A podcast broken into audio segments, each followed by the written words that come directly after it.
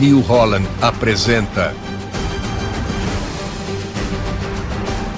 Agro, a digital do Brasil. A maior capital econômica do país vira o palco para a grandiosidade de todos os produtores que movimentam a nação. Uma ação para dar visibilidade e valorizar quem faz o agro brasileiro.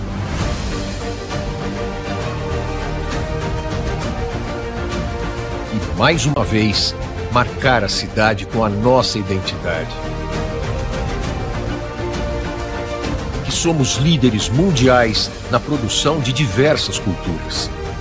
Somos uma das maiores potências agrícolas do mundo. Somos o agro, a digital do Brasil.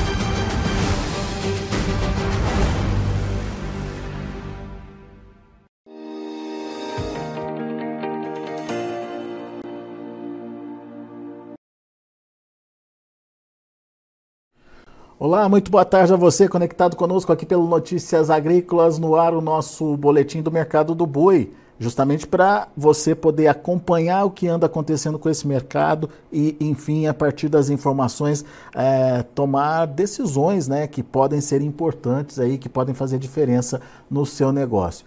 Para conversar com a gente hoje, o meu amigo Luciano Vacari, lá da Neoagro Consultoria.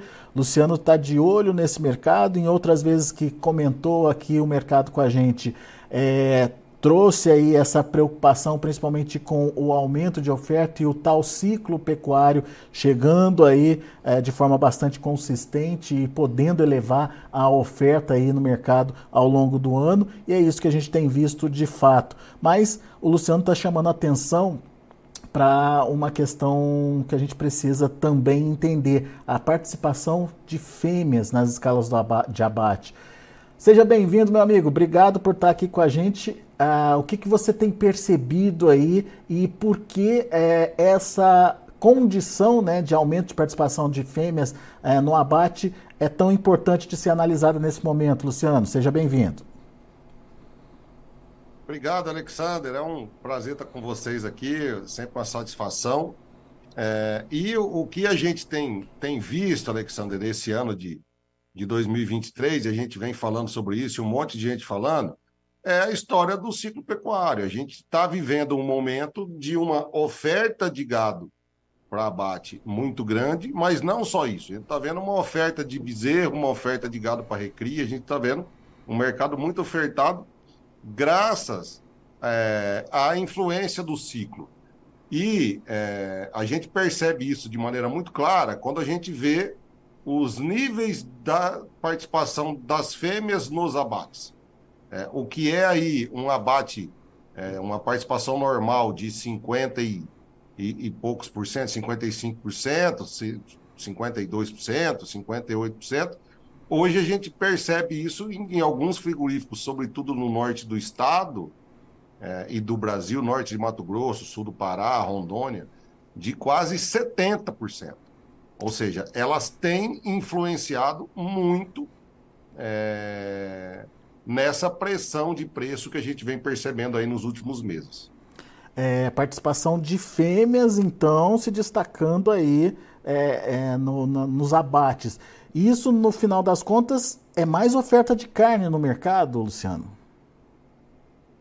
É, é, além de você ter uma, uma oferta maior de animais disponível para o abate, é, a gente acaba tendo uma influência direta da, da, da, produtividade desses animais.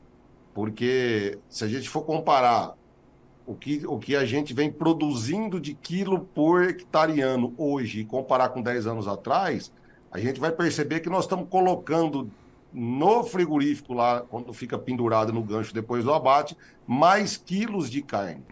É, ou seja, além da gente estar abatendo mais, a gente está produzindo mais.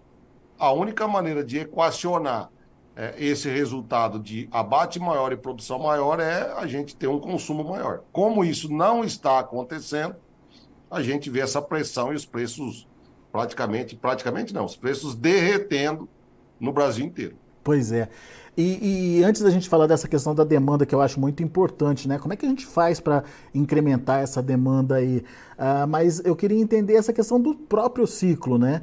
É, esse é o pior ano do ciclo, do tal ciclo pecuário aí. Ano que vem já começa a melhorar as coisas ou ainda tem pressão prevista para o ano que vem? E como é que a gente é, analisa esse ciclo pecuário?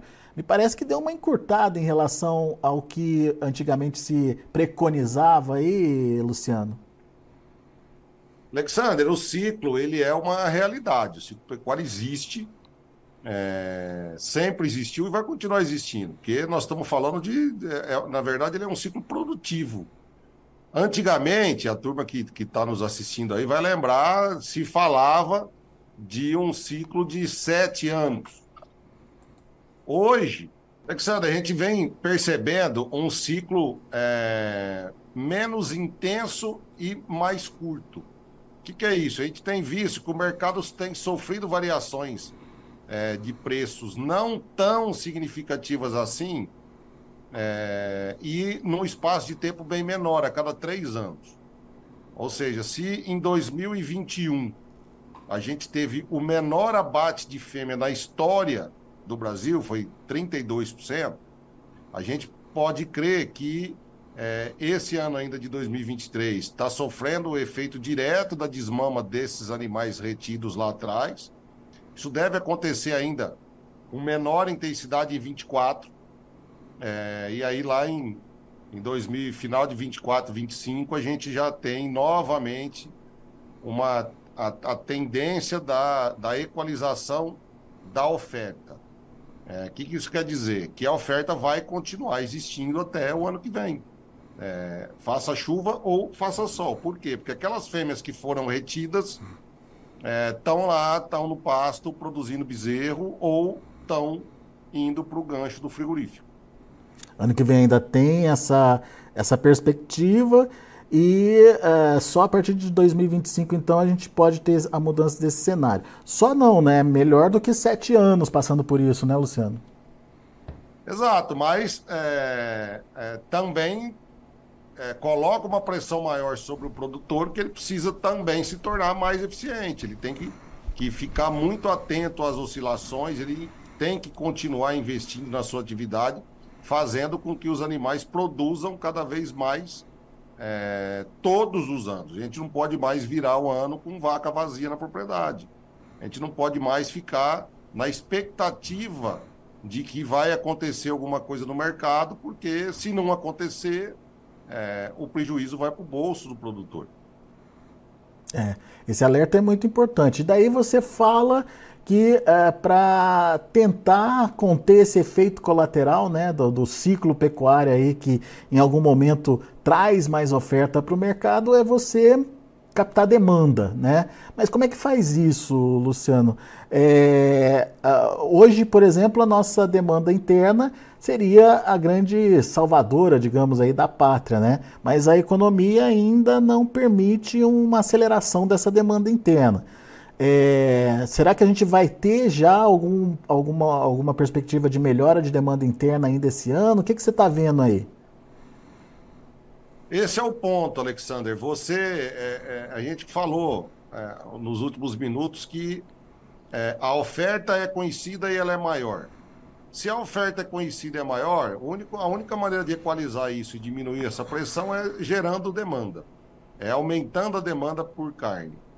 É, o mercado interno, é, melhorou um pouco nos últimos meses, mas ainda está muito longe do que é necessário para equalizar toda essa oferta. O consumo per capita vê... caiu, né, Luciano? exatamente. A gente, o, que o, o, o, o, consumo do brasileiro de carne bovina caiu nos últimos anos é um negócio assustador. Ao mesmo tempo, o consumo pelas outras proteínas aumentou. O que, que é isso? O brasileiro está se virando com a renda que tem para consumir a proteína diariamente. Pode ser carne de frango, suíno, peixe, ovos. O fato é de que a carne de boi ficou é, em segundo plano. Um agora, outro ponto agora importante, essa, essa que é... um outro ponto importante é a questão do mercado externo. Tá. A gente vê a China é, se tornou grande comprador de carne no Brasil nos últimos anos, mas o que a gente tem percebido é de que ela vai continuar comprando, mas não está mais comprando mais todos os anos. É, e isso tem um impacto direto no nosso negócio, porque existia a expectativa de um monte de gente de que ela ia comprar cada vez mais. É... A gente viu nos últimos meses é, o, o, governo federal é, e o Ministério da Agricultura é, é, andando é, mundo afora, fazendo visitas comerciais, levando a carne brasileira. Isso é muito positivo. Na semana passada, o ministro estava na Ásia, que é o grande comprador hoje do Brasil. É, a gente teve notícias boas da Indonésia, da Coreia do Sul, o Egito é um grande comprador. A gente precisa é, aumentar o número de países compradores do Brasil, aumentar o que esses países compram do Brasil e ainda é, dar um jeito de fazer com que o brasileiro, dentro da sua possibilidade, consuma mais carne bovina. É, a gente está tá bastante de olho aí no que pode acontecer é, em termos de novidade dos países asiáticos, principalmente, né, Luciano? Exatamente. A gente vê é, a, as possibilidades são muito boas. A gente vê hoje o Egito como um grande comprador do Brasil. É, a gente vê hoje é, vindo aqui para a América do Sul, o Chile é o grande mercado hoje para o Brasil. ah, é? O Chile também? Mais. É. Interessante. É, deixa, deixa eu só voltar um pouquinho na questão da demanda interna e dessa necessidade de incrementar a demanda interna. Você falou aí da concorrência com as proteínas mais baratas. Se a carne brasileira tivesse mais barata, é, a gente estaria é, absorvendo esse excesso de oferta com mais facilidade, Luciano? Alexandre, essa é uma pergunta é, é, muito interessante e que ela volta e meia ela é colocada na mesa. Talvez é, o, o problema não é o preço, o problema é a renda. Eu acho que a renda do brasileiro impede um consumo maior. É... Ah, se tivesse um preço maior, será que a gente estaria nessa situação? Depende. Se tivesse vendendo mais a ponto de compensar, porque do, do couro sai a correia. Se é, é, o consumidor está pagando mais barato lá na ponta, isso deve, deve ou deveria estar sendo revertido de forma é, reversa até chegar no, no, produtor. A gente sabe que a margem do varejo é muito grande, é muito acima do que acontece no atacado e na indústria frigorífica. Mas eu, eu, não, eu não gosto muito dessa teoria de que ah, se fosse mais barato, talvez estaria consumindo mais. Eu acho que o grande desafio é, é fazer com que a renda do brasileiro aumente para ele poder consumir mais. O, o, brasileiro ganhando mais, né, Luciano? E não a carne mais barata, né? Exatamente. É. Exatamente. Porque é. É, você tornar um produto mais barato normalmente vem com ações artificiais. E isso não é bom. A gente viu o que aconteceu, por exemplo, há, há, há uma década atrás na Argentina, onde o governo argentino interferiu diretamente no mercado é, e até hoje o, a pecuária argentina vem pagando o preço dessa intervenção. É. Mas é, eu digo, por exemplo, em momentos como esse que a gente está passando, em que a pressão em cima da arroba do boi gordo acaba sendo duas, três vezes maior do que a pressão no preço ao consumidor, né? A gente veio acompanhando aí o índice de varejo, é, 3% no primeiro semestre, melhorou um pouquinho agora em, em julho, 7% de queda no preço, uh, enfim, da, uh, da média do preço das carnes aí para o boi gordo, enquanto o boi teve queda muito maior que isso, três, quatro vezes maior que isso, né? Exatamente. É. E isso acontece todos os anos. É, quando há um recuo no preço pago ao produtor, infelizmente o consumidor não tem esse benefício na hora de comprar. Ele poderia estar comprando a mesma carne com a mesma qualidade por um preço muito menor. O fato é de que existe um sujeito que tem o poder de mudar essas coisas. E esse sujeito é o consumidor. É, e ele vem dando vários recados nos últimos anos. É, o principal recado é nos últimos 20 anos, o consumo de proteína no Brasil aumentou. Hum. De proteína. Total, aumentou né? o consumo de ave, aumentou o consumo de suíno, aumentou o consumo de peixe, aumentou o consumo de ovos. e, ao mesmo tempo, o consumo de carne bovina diminuiu. Isso, para mim, é um recado claro do consumidor de que ele não está satisfeito com essa política de preço, principalmente do varejo. É, pois é. Fica a dica, então, para quem está ouvindo a gente, afinal de contas, é, incrementar a demanda é uma necessidade. Teremos, como o Luciano colocou aí pela frente, pelo menos mais um ano de sobre-oferta aí, bastante ofertada aí para o mercado. E uh, a gente precisa dar um jeito nessa, nesse excesso de oferta aí, estimulando a demanda. E como é que faz isso? É, dando aí é, instrumentos é, que favoreçam aí essa, essa demanda acontecer, seja através de melhoramento da renda uh, do brasileiro, ou seja através de uma condição equalizada aí, né? Caiu o preço da roupa, reflete lá na gôndola também a mesma queda aí para você poder transferir essa, essa queda aí nos preços. E no caso do mercado internacional, buscar novos mercados, mercados que possam, é, assim como fez a China dois, três anos atrás, que possam também estimular aí a compra da carne brasileira e é, fazer com que esse cenário de enxugamento de oferta possa ser é, importante para a renovação aí dos preços. Enfim, temos muito trabalho pela frente, hein, Luciano? Exatamente. Trabalho é o que não falta da pecuária brasileira, né? Mas eu acho que a gente está é, tá no caminho de A grande mensagem de estudo, Alexandre, é de que o Brasil se tornou mais eficiente. É. é mas essa eficiência tem que se tem que pular e atravessar para a parte dos negócios, sabe?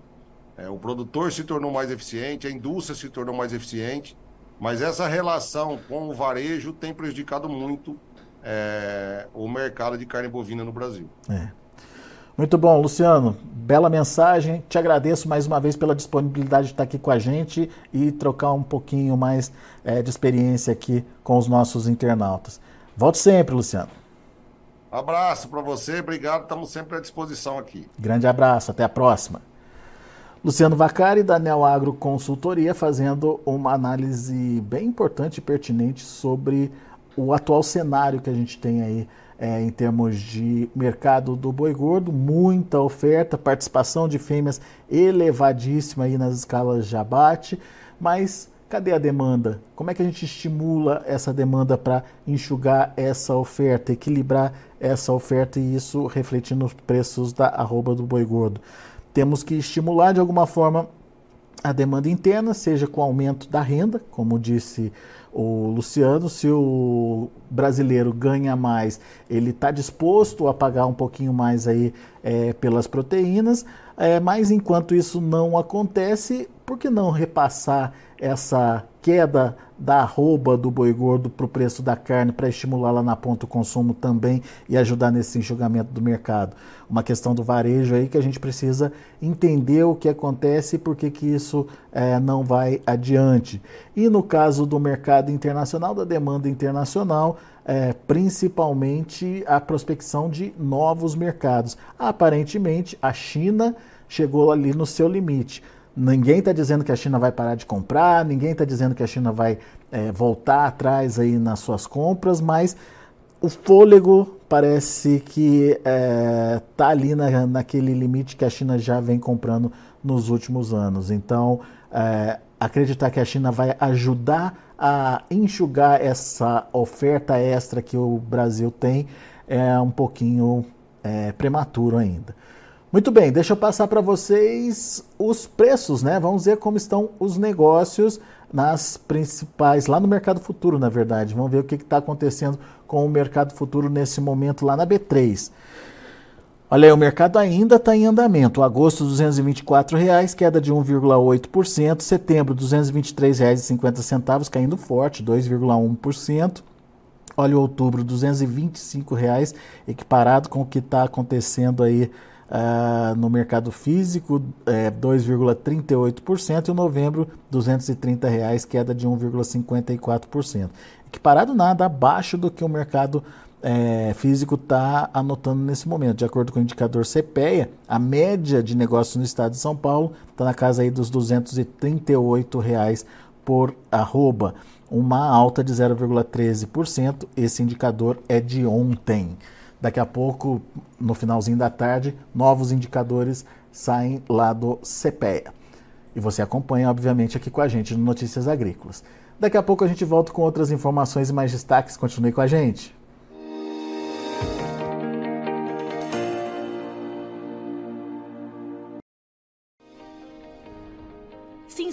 Nossas mídias sociais no Facebook Notícias Agrícolas, no Instagram arroba Notícias Agrícolas e no nosso Twitter arroba Notiagre. E para não perder nenhum vídeo, não se esqueça de nos acompanhar no YouTube e na Twitch Notícias Agrícolas Oficial.